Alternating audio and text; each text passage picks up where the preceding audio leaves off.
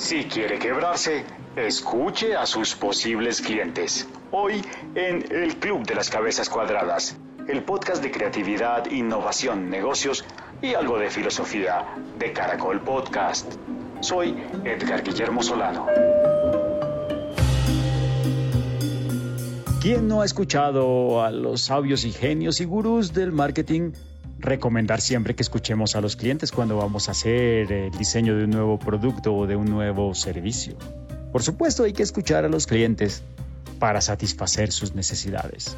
¿Pero es esto cierto?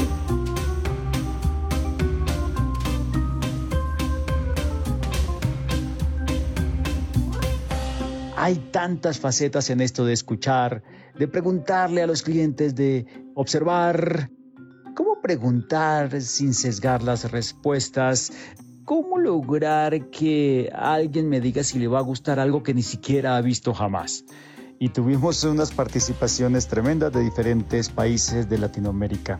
Y de algunos de los habituales invitados a mm, estas sesiones del Club de las Cabezas Cuadradas. Les recomiendo que lo escuchen hasta el final para pensar sobre estos temas centrales en el diseño de productos, en la innovación y el marketing y también en temas de transformación social, de responsabilidad, de conciencia todo esto hace parte de entender qué es lo que nos están ofreciendo. Si lo que están ofreciéndonos, a pesar de que nos gusta mucho, es lo que nos conviene o no. A continuación sigue la parte en vivo del Club de las Cabezas Cuadradas. Recuerden que el sonido puede ser que no sea el ideal porque pues es una reunión en un club. Nos divertimos mucho y hablamos cosas importantes y de pensar. Los dejo entonces con el segmento en vivo de El Club de las Cabezas Cuadradas.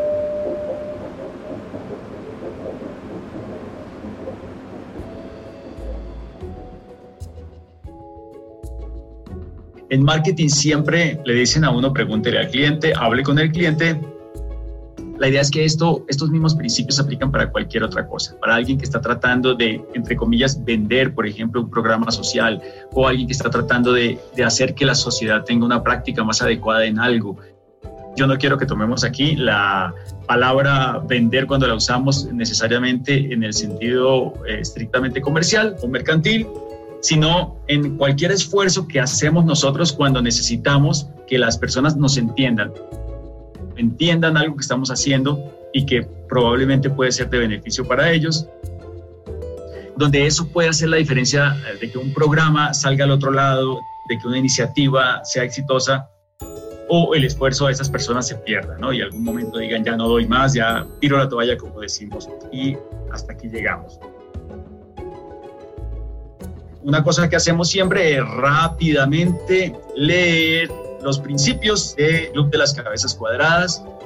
Tenemos cuatro principios. El primero es que somos conscientes de que todos somos más cuadrados de lo que creemos. También creemos que la exposición a otras formas de pensar siempre ayuda a flexibilizar el pensamiento. Jugar con diferentes, diversos puntos de vista y divertirse en el proceso es un camino maravilloso para encontrar nuevas soluciones y finalmente que usando la creatividad se puede hacer un mundo mejor. ¿ok? Cuando decimos que somos cuadrados nos referimos a esa creencia que tenemos un poquito terca los humanos de creer que entendemos un problema perfectamente y que además tenemos la solución óptima, sin que eso pues necesariamente sea cierto lo uno o lo otro. Bien, así que el tema de hoy, entonces, mis queridos participantes en la noche de hoy es ese hay que preguntarle a los clientes o todo lo contrario, preguntarle, hablar con los clientes es un camino a quebrarse. Yo no sé, yo a veces he tenido esa duda, esa pregunta, ¿sí? Y si quieren, para poder poner aquí el tema, voy a ponerles una situación hipotética. Digamos que ustedes tienen su negocio, ¿cierto? De lo que ustedes viven. Digamos que es una panadería, por decir algo. Y ustedes pues tienen su panadería, la panadería funciona muy bien, pero ustedes quieren pues eh, crecer su panadería. Ustedes dicen quiero vender nuevos productos, quiero sacar el nuevo producto porque además me aburre siempre vender lo mismo. Y usted que ha hecho un curso de marketing dice pues lo que tengo que hacer es preguntarle, preguntarle a los clientes, preguntarle a los consumidores. usuarios permanentes y a los no tan permanentes qué es lo que quieren. Entonces usted hace una encuesta y les pones esa encuesta y hace un gran estudio, ¿cierto? Para ver cuál es la preferencia de esos clientes, qué es lo que les gustaría encontrar en su panadería, qué sueñan ellos con encontrar en su panadería. Listo, hace usted una encuesta. Muy juicioso, con una muestra grande, es decir, no a tres personas, sino a una buena cantidad de clientes para estar seguro que no, usted no se va a equivocar. Bien, y entonces mira el resultado de esa encuesta y usted le pone allí varias opciones. Eh, a usted le gustaría un pan de este estilo, de este estilo, o usted cuando va a comprar, para usted es más importante que sea grande, que sea eh, saludable, que sea rico, que tenga, que sea tajado, que sea mil cosas, ¿cierto? Usted mira cuál es el resultado de su fabulosa encuesta. ¿Ok? Y al final usted tiene una opción que es claramente ganadora, ¿no? Digamos que el ganador es el pan más saludable. La gente quiere hoy en día un pan saludable. Algunos hasta le hacen anotaciones allí en su encuesta, ¿no? Le dicen, de hecho estoy tratando de dejar el pan, me gustaría tener un pan más saludable. Y entonces usted dice, aquí es, esto es lo que yo tengo que lanzar, un pan más saludable. Y usted se dedica a eso, ¿no? Usted se dedica a crear una receta propia porque usted además es muy creativo y muy innovador, recursivo. Y usted, y un gran panadero, ¿no?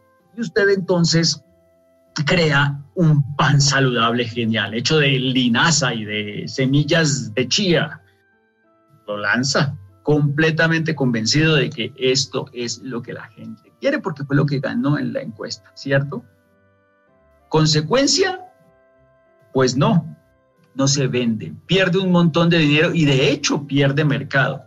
Pierde mercado porque su competidor que tiene una panadería, unas cuantas casas adelante en su misma cuadra, justo por esos días sacó un pan que está haciendo furor, que la gente lo está comprando por cantidades. Es el éxito de la temporada, es un best seller. Su pan es un pan muy rico que tiene queso por dentro, relleno de queso, es un pan de mantequilla, pero es una delicia, Liz. Poco saludable, hay que admitirlo, muy poco saludable, pero delicioso. Así que su competidor empieza a quitarle mercado. Es que usted ve cómo pasa la gente con las bolsitas de ese bendito pan y usted sabe que le está vendiendo y que le ha quitado clientes, clientes fieles que usted recibía todos los días en su panadería, pues ya no llegan y usted los ve que ellos dan la vuelta para que usted no los vea, pero van a la panadería de su competidor. Y usted dice, pero esto qué pasó? Porque además ese pan es muy caro, el, tipo lo está lanzando caro, el suyo también era caro, creo que ambos lanzaron panes eh, muy caros, ¿no? De manera que usted suspende su línea de pan saludable porque está perdiendo dinero con él y se dedica a espiar a su competidor. Y usted que tiene un informante allí en la panadería de él, él le cuenta cuál es la fórmula de ese pan y usted dice, pero por favor, yo puedo hacer un pan mejor que este. Y se pone usted en la tarea de lanzarle un pan mejor. Ya sabe que lo que la gente es, lo que la gente quiere es un pan que sepa muy bien, ojalá relleno y de doble mantequilla, lo que sea. Usted copia el pan, no solamente lo copia, usted lo mejora, usted hace una, una propuesta mejor. Y usted sabe que su competidor está estafando a la gente, porque este es un pan con un margen altísimo, realmente los, los costos no llegan a una tercera parte del precio que él cobra. Así que usted dice, aquí hay una oportunidad, voy a lanzar un pan mejor, con mejor sabor, más barato. Pero usted que es desconfiado y como ha hecho su posgrado en marketing, dice, voy a hacer unas pruebas. Y usted hace unas pruebas de unas pruebas a ciegas. Y entonces pone a personas a probar el pan de su competencia y el pan suyo. Y hasta que usted no tiene un 80% de preferencia por su pan, usted no descansa. No queda tranquilo. En ese punto usted dice, mi pan está listo. Está listo para salir al mundo. Y lo saca a un 30% de menos precio, un precio mucho más bajo que el de su competencia, ¿cierto? Y lo saca. Usted dice, lo voy a quebrar, no me la va a volver a hacer. Pues la verdad usted empieza a vender un poco más, pero usted no acaba con el éxito de su competidor. Su competidor sigue vendiendo y usted no entiende. Y usted no entiende por qué con un pan que sabe más rico, no porque usted lo diga, sino porque los mismos clientes lo han dicho y que está más barato, él sigue vendiendo más. Es loco esto. Y usted le pregunta a, la gente, a los que pasan por allí, por qué están comprando el pan de su competidor. Y ellos dicen, sí, lo que pasa es que el de él realmente es de mejor calidad y sabe mejor.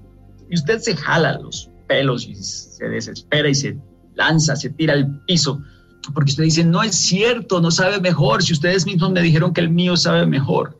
Y el Señor dice, pues yo los pruebo y a mí me sabe mejor el del competidor. Claro, tal vez en, en, esa clase de marketing en la que explicaron eso de que inclusive cosas como el precio que uno pagó por algo hace que a uno le sepa mejor algo o no le sepa tan bien, influyen también en los gustos. Ya hemos hablado de eso aquí. Bueno, pues esa es la vida de los, de los panaderos, tan dura, tan difícil, y de su competencia también, que, que puede estar bien en este momento, pero no crean.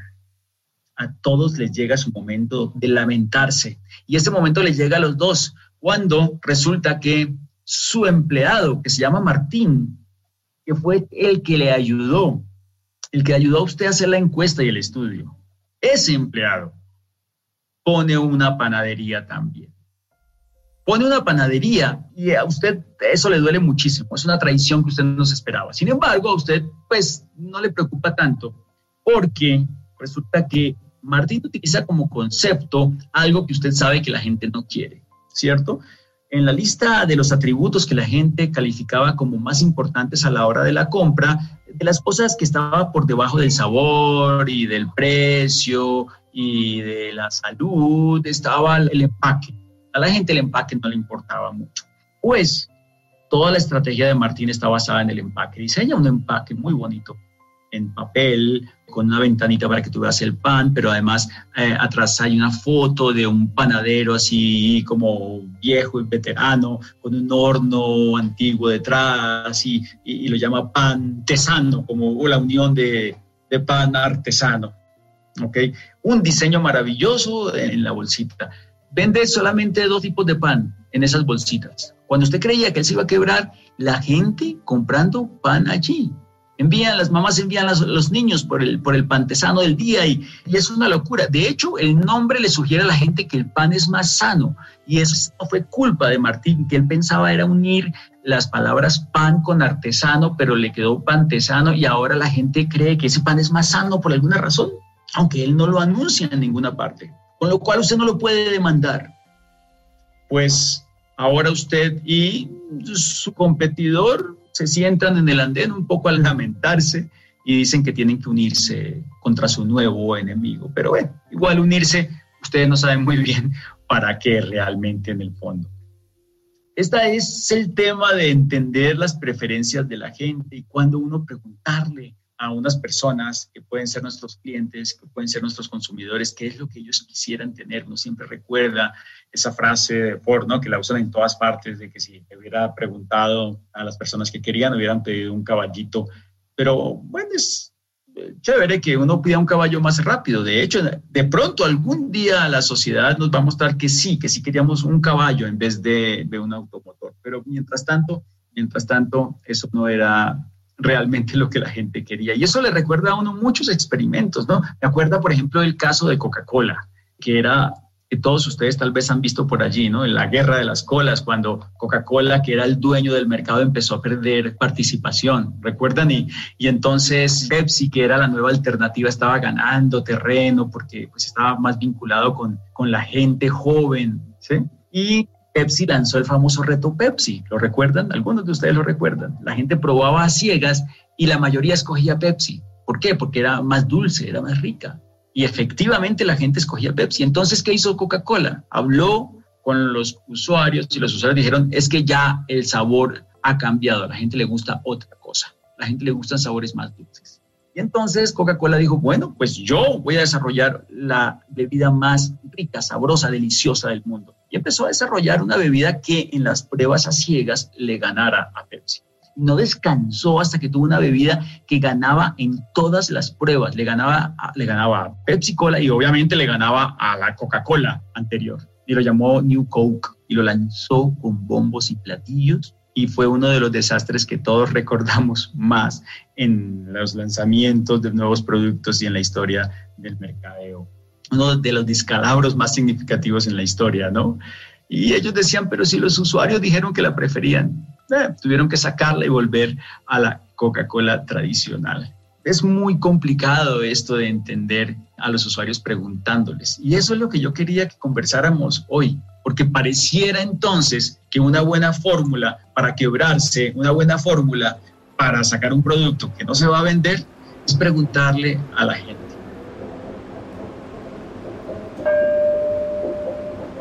Ahora escucharemos a Elisa Sharkowska.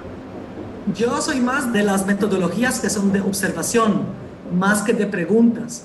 Es decir, cuando queremos cazar la próxima tendencia, ¿no?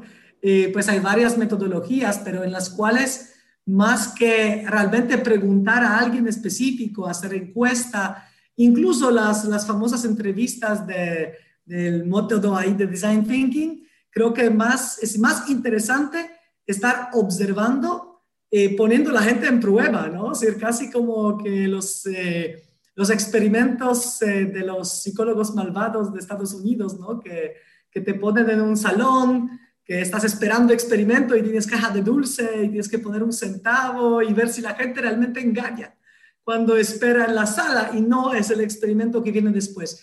Entonces creo que esto es más valioso observar qué es lo que está sucediendo y cómo la gente realmente reacciona, porque esto es algo, eh, eso es algo interesante, es un, es un sondeo al final de cuentas. Tal vez yo tengo en la mente, bueno, César pone aquí lo, desde el punto de vista antropológico, estoy 100% de acuerdo, yo tenía en la mente lo que se llama observación etnográfica, ¿no?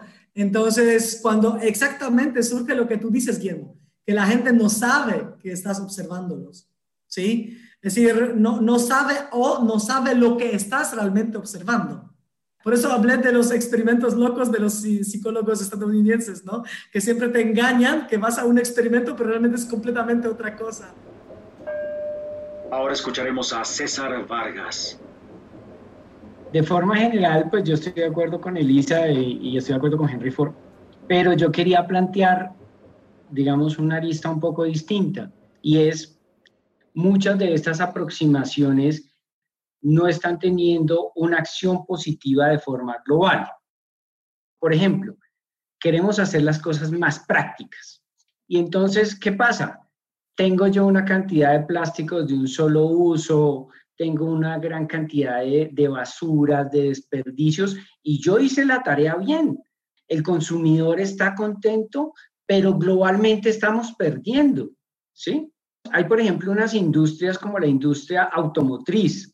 La industria automotriz está siempre sobredimensionada.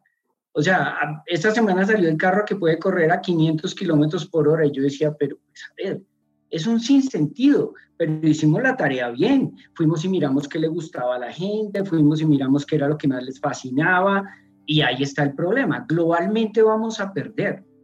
Henry Ford nos metió, una, una nos metió en este rollo y la gente adora los carros, pero globalmente estamos perdiendo. La gente usa unas camionetas gigantes y el 96% del tiempo va una persona y globalmente siento que estamos perdiendo. El software, por ejemplo, el software es otra industria que yo veo sobredimensionar. Cuando uno va y mira Excel, pues Excel usamos el 5%, PowerPoint como el 40, 50, 60 si estamos como en nuestros campos, el Word lo mismo. La gente, por ejemplo, a veces tiene unos problemas tenaces con SAP. Entonces le pide a SAP que le ajuste un montón de cosas para su empresa, paga un montón de plata para que ese SAP se ajuste a lo que él quiera. Pero a ver, o sea, realmente el software está sobredimensionado. Entonces yo creo que son esas industrias en las que nos hemos ido como acostumbrando a que hacemos lo que el cliente quiere y la satisfacción y estudiamos un montón de cosas, pero yo siento que hay esas industrias, muchas de esas globalmente estamos perdiendo. En los alimentos es así, globalmente estamos perdiendo, la gente está más gorda, le metemos más químicos para que la gente le sepa mejor y hacemos muy bien la tarea, hacemos muy bien la tarea, realmente hacemos demasiado bien, pero globalmente estamos haciendo produciendo enfermedades, cáncer, estamos contaminando más el mundo, pero hicimos la tarea bien, pero globalmente estamos perdiendo. Ahora escucharemos a Andrés Utreras. Y hay algo que a mí me queda claro a través del tiempo, es que el consumidor y el usuario además no tienen ni la menor idea de lo que quieren ni de lo que necesitan. ¿Por qué te digo esto? Porque el mejor caso, el mejor ejemplo hoy día, Nintendo Wii con la Wii U, que se suponía que iba a satisfacer, ¿no es cierto?, que era lo que el mundo infantil quería y fue el fracaso más grande de la historia de los videojuegos. Pero el usuario hoy día funciona desde un punto de vista irracional y es por eso que los focus groups poco a poco han ido quedando obsoletos y son una de las técnicas menos aceptadas para poder detectar, ¿no es cierto?, poder saber si es que un producto o servicio va a tener un buen resultado hacia el futuro. Porque la gente te dice algo en un círculo, pero al final cobra otra cosa. Si tú le dices, ¿te gusta este modelo? Sí, me gusta, perfecto. ¿Lo compraría? Sí, lo compraría. Lo lanzo mañana al mercado y el 80% no lo va a comprar por diferentes motivos. Entonces, yo creo que hoy día la pregunta es si escuchar al cliente o no escuchar al cliente radica en, en dos formas. Yo creo que por hoy día es necesario escucharlo, sí, pero desarrollar algo a través de esa escucha sobre lo que quiere, yo creo que ahí está el concepto que hay que profundizar porque en realidad no es sobre lo que quiere, sino que, es sobre lo que necesita. Si nos adentramos un poco más allá, ¿no es cierto? Un poco a, a, las necesidades un poco más profundas, un poco más emocionales, yo creo que un buen trabajo hubiese tener resultado. De lo contrario, vamos a aventurarnos, ¿no es cierto?, a esta famosa frase de cliente siempre tiene la razón, cuando sabemos que, que no es así, porque si, si el cliente tuviera la razón, todos los productos y todos los servicios serían gratis, porque el cliente no quiere pagar. Pero como el cliente tiene la razón, todos regalaríamos el trabajo y todos los productos serían gratis. Entonces, yo creo que al cliente hay que escucharlo efectivamente, hay que recogerlo mejor, sí, pero no abanderarse porque siempre el cliente va a entregar o porque el cliente sabe lo que realmente quiere, porque en realidad hoy día la gente funciona en base a, a cosas, a emociones, tiene un, un, comportamiento más irracional, ¿no es cierto? Y no tan lógico. Yo creo que la experiencia de nosotros ha ido por ahí. Ahora escucharemos a Gerardo Saavedra, pues mira, me gustaría agregar mucho que las personas finalmente son personas emocionales. Yo lo he vivido al aplicar el Customer Journey Map, por ejemplo, y estas personas de repente, al ser cuestionadas sobre cómo se sienten en cada una de las etapas del proceso, a veces hay discrepancias importantes. Hay a veces mismas etapas, mismo servicio, mismos productos que pueden generar emociones muy diferentes en el cliente. Entonces yo quisiera aportar que para que la percepción de un cliente realmente nos otorgue valor, necesitamos una muestra significativa y representativa. Es decir, clientes que realmente reflejen a todos los mercados a donde estamos dirigidos como empresa. Ahora escucharemos a Ángela Londoño. Estoy encantada aquí escuchando lo que cada uno tiene que decir porque en cierta parte estoy de acuerdo con todos, ¿no? Digamos que voy a tomar una postura un poco más diplomática en el sentido que depende, o sea, el cliente tiene la razón dependiendo del contexto y la situación. Por ejemplo, yo sé que pronto ustedes han escuchado hablar de la metodología Design Thinking o pensamiento de diseño, que viene pues como desde los años 70 surgiendo en Estados Unidos como una forma de centrarnos en el cliente y orientar todos nuestros esfuerzos para resolver un problema. Entonces hasta tenemos un paso a paso que consiste en empatizar con ese cliente, entender cuál es su necesidad, finalmente hacer algunos prototipos que puedan llegar a solucionar esa problemática, invertimos en esos prototipos. Si el prototipo no funciona, nos devolvemos entonces a un paso de ideación y volvemos e intentamos hasta tratar de satisfacer al cliente. Pero entonces la postura es, si yo no sé si mi cliente sabe lo que quiere, porque pronto también puede depender del estado de ánimo y del contexto de este cliente.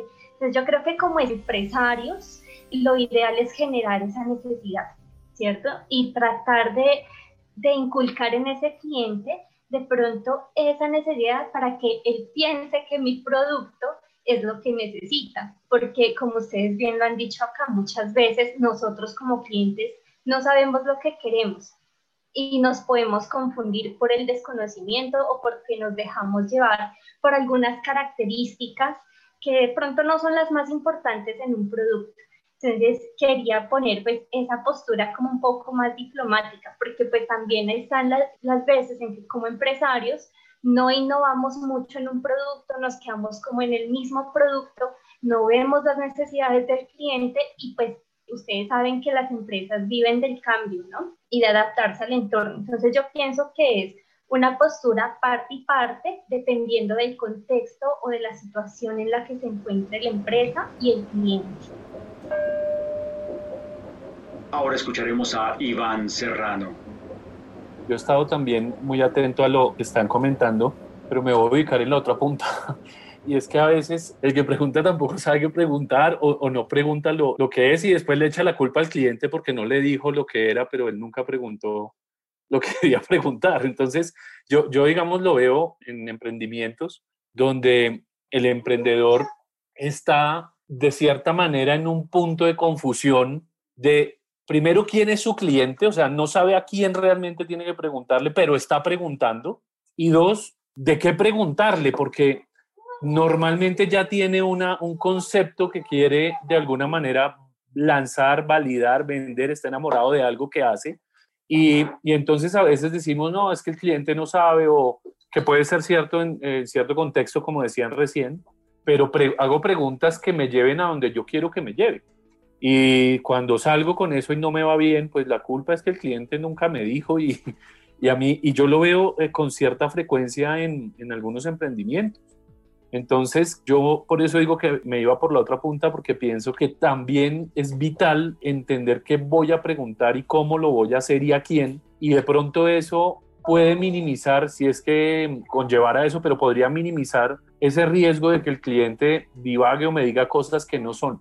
Y yo escuchaba un comentario, creo que lo hiciste tú, Guille, que era justamente que es más fiable basarse en el hecho que en, que en la pregunta. Entonces, pues hoy por hoy vemos todas estas herramientas de, de datos, ¿no? Para validar que, pues el tipo a mí me puede decir que me va a comprar esta vida y la otra, pero yo salgo y no me compró nada cuando yo veo ya datos de compra de realmente quién está comprando, que cómo está comprando, pues creo que tengo una fuente más fiable que de alguna manera minimiza eso porque con un cliente entendemos todo lo que han hablado, o sea, el tema emocional, el tema de contexto, el tema de momento, el tema de situación que está viviendo. Es decir, un cliente no va a responder hoy en medio de la pandemia igual que respondería antes de la pandemia, ni va a responder igual en cinco meses que ya no se hable tanto de la pandemia.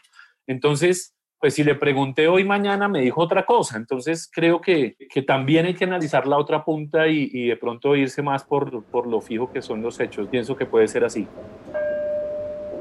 Ahora escucharemos a Angélica Vivas. Yo más que opinar tengo es una pregunta. Eh, yo tengo un desafío en la organización donde trabajo y esta última semana dije, voy a hacer un trabajo de innovación y creatividad con la gente. Yo trabajo en talento humano. Y mis medidores de clima laboral no han sido muy favorables. Y este año pues, ha sido un, un año retador también en ese sentido. Entonces, cuando entro a esta conversación, ustedes dicen, no, no hay que preguntarle al cliente. Y el cliente mío es el cliente interno y estaba muy ilusionada y emotiva de poder conocer qué dicen para hacer cosas que no sé qué tienen en la cabeza porque parece que lo tradicional este año no está funcionando, ¿sí? Ya la gente se guardó en la casa y ahora tiene que salir otra vez. O sea, eh, es un desafío a nivel de clima laboral. Entonces, esa es un poco la pregunta. Claro, pero aquí hay dos cosas. Una cosa es preguntarle a la gente qué es lo próximo que quiere y otra cosa distinta es preguntarle si está viviendo feliz y contento, ¿cierto? Una es una pregunta antes y otra es una pregunta posterior. Entonces, cuando tú haces una encuesta de clima laboral, creo que tiene un objetivo distinto, solo para tener ese cuidado allí, ¿no? Que es distinto a preguntarle, oye, ¿tú qué, ¿a ti qué te haría feliz? Entonces te van a decir, no, pues deme dos días libres cada 15 días y deme pues lo de siempre, ¿cierto? Eh, me gustaría contarles que a mí algo que me ha funcionado muchísimo es hacer una doble pregunta. Es decir, preguntarle a los participantes del clima laboral cómo es que nos encontramos, pero en segundo lugar, qué tan importante es eso para ti. Y eso es lo que me da en mucho, gran medida las pautas para tomar decisiones, porque puede ser que me digan, en esto estamos muy, muy mal, pero tal vez esto no nos importa. Y entonces, si yo decido invertir en eso, aunque mejore y la gente me diga que se siente mejor, no, no va a servir de nada porque no era algo que les importara de inicio. Entonces, cuando combinamos lo que la gente tiene necesidad de mejorar, pero que además le importa en gran medida, esa combinación es muy poderosa para que nosotros logremos realmente darle a lo que la gente necesita y eso reduce mucho las inversiones. Entonces, a mí me ha funcionado esa fórmula y bueno, la recomiendo mucho en clima laboral. Ahora escucharemos a Jesús Plata. Estaba pensando en que la gente aprende también de los procesos de investigación. No solo aprende el investigador, sino el público. Entonces la gente ya sabe cómo responder preguntas. Entonces hay un aprendizaje en doble vía, ¿sí? Donde de alguna forma pues también uno se libretea, ¿no? Para responder. El sesgo, el, el sesgo del que se hablaba, que creo que el 50% dijo hay un sesgo, no solo en la forma en que se pregunta, en la dinámica misma de preguntar, de investigar. Digamos que nosotros hemos hablado tradicionalmente de dos formas de investigación, la cualitativa, que si los grupos focales o las encuestas, pero creo que, que la dinámica actual, y ahora que tú preguntas en este contexto de pandemia, también sea otra dinámica de, llamémosla, sí, es de investigación, alguien la menciona, que es la, la investigación ya no in, in vitro, ¿no? sino la investigación in silico, ¿sí? Lo que se da, la información que tú recoges de la, de la interacción, en, por ejemplo, en redes sociales o en los espacios mismos de las plataformas con las cuales trabaja. Es decir, ya no podemos pensar la investigación como un proceso puntual, sino como un proceso permanente de retroalimentación. Entonces uno tendría que plantearse esto ¿sí? de otra forma distinta. O sea, cada paso, cada actividad que se va haciendo, cómo se va retroalimentando permanentemente y los sistemas que pueden manejar gran volumen de datos, ir evaluando eso permanentemente. ¿Por qué lo digo? El detalle es el siguiente, el cambio acelerado de la realidad, o sea, las cosas transcurren en este momento, los cambios transcurren a una mayor velocidad de manera tal que los presupuestos de investigación tradicionales pensados para periodos más amplios, creo que hoy en día empiezan a dejar de funcionar. Ese es un detalle. El otro detalle es que sí, la investigación tradicional, sobre todo de carácter cuantitativo, estaba pensada en investigación de productos para, para productos producidos en serie, estándar. Hoy que hablamos de economías de escala, ¿sí? Y donde un producto puede marcar la tendencia, puede crear una nueva forma de pensar, pues no tiene sentido ahí sí preguntar sobre qué espera sobre algo que usted no ha imaginado. Ahora escucharemos a Iván Serrano. El tema del clima laboral tiene tantas cosas porque primero es muy difícil que la gente no sabe qué le hace feliz, o sea, la gente un día le hace feliz una cosa el otro otra. Y dos, que las técnicas de investigación tradicional miden el pasado, es decir, yo evalúo hoy lo que él vivió antes, pero si ayer peleó con el jefe, es un rollazo porque ya, ya está triste. Y eso complejiza mucho el ejercicio. Yo, nosotros intentamos, una vez pensamos en hacer, hicimos un mini experimento en evaluar el clima laboral con el chisme. Lo que decía la gente porque la gente ahí era más sincera. Fue un experimento chiquito, no pudimos, no, no, no nos aceptaron porque pues muchos dijeron, no, nos va a dañar la cultura de la empresa con puro chisme, pero era un ejercicio escondido, porque obviamente tiene un matiz de que la gente le da miedo decir algo malo porque si uno dice que es anónimo, dicen, no, esto identifican la IP del equipo y van a saber que fui yo. Mejor dicho, y te estoy hablando de entidades ranqueadas como grandes empresas para trabajar por mediciones importantes, pero era un temor fuerte. Entonces, e, es un ejercicio interesante para, para innovar, puede ser ahí.